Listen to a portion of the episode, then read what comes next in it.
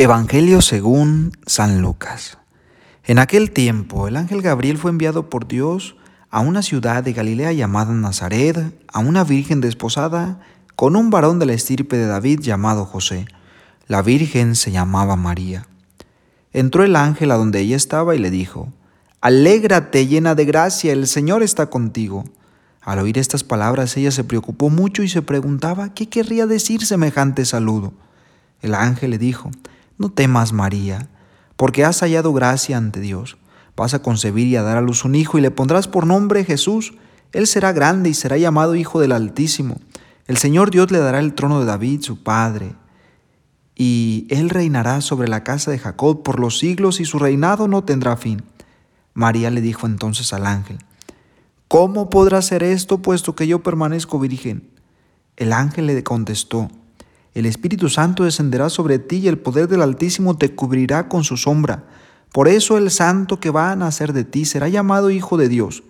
Ahí tienes a tu parienta Isabel, que a pesar de su vejez ha concebido un hijo y ya va en el sexto mes la que llamaban estéril, porque no hay nada imposible para Dios.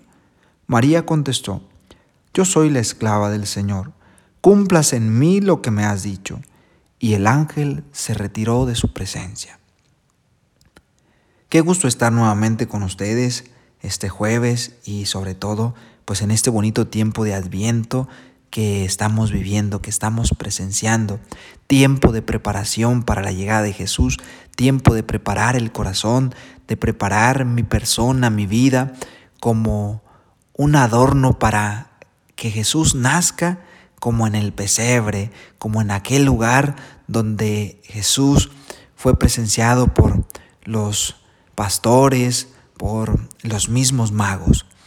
Y hoy estamos celebrando a la Inmaculada Concepción, María que es concebida sin pecado, María que es elegida para ser pues la madre del Hijo de Dios, madre de Jesús. Y yo quiero tomar un elemento para hacer la reflexión que menciona al final el Evangelio. Este Evangelio es muy precioso, sin embargo no nos podemos detener sobre cada punto a reflexionar porque pues nos llevaríamos mucho, mucho espacio, mucho tiempo. Al final el Evangelio dice, María contestó, yo soy la esclava del Señor, cumplas en mí lo que me has dicho.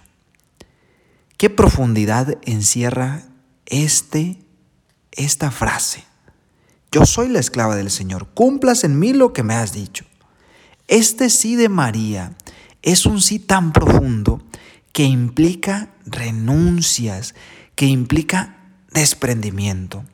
María que renuncia este pues a José como como que estaba comprometida María que se desprende de una familia, este sí le va a traer a María pues dificultades, le va a traer a María retos en su vida.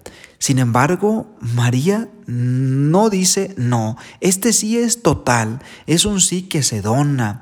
Y aquí es donde entra la virtud de la caridad. María que se dona por completo en ese sí, sí quiero ser la madre. A pesar de todo lo que se le podía venir encima al estar comprometida, a pesar de lo que iba a decir su familia, porque toda mujer que esperaba un hijo sin haberse casado antes, la ley obligaba que se le matara a pedradas y María tuvo que enfrentarse a toda esta situación difícil. Enseñanza concretísima para nosotros. Todo sí que le damos a Dios implica retos, implica renuncias. Yo como sacerdote al decirle sí a Dios, pues eso significó que tuve que renunciar pues a una vida de familia, a una mujer, tuve que renunciar eh, a una familia, para ganar otra familia más grande. Y esto no quiere decir que no ame a mi familia, que no la quiera. La amo, la quiero con todo mi corazón.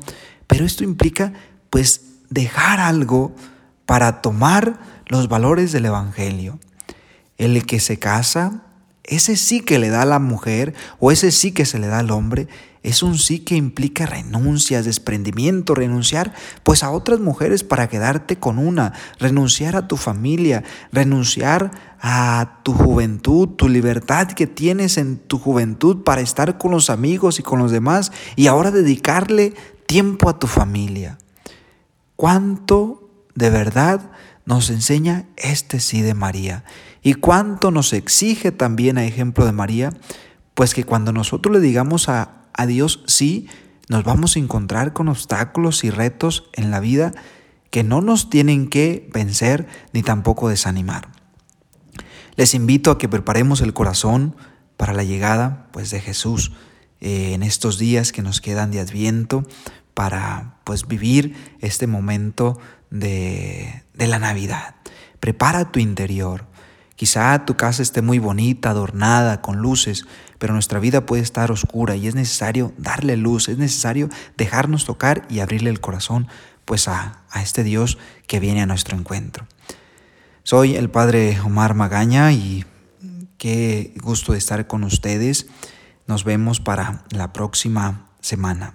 Esto fue Jesús para Milenias.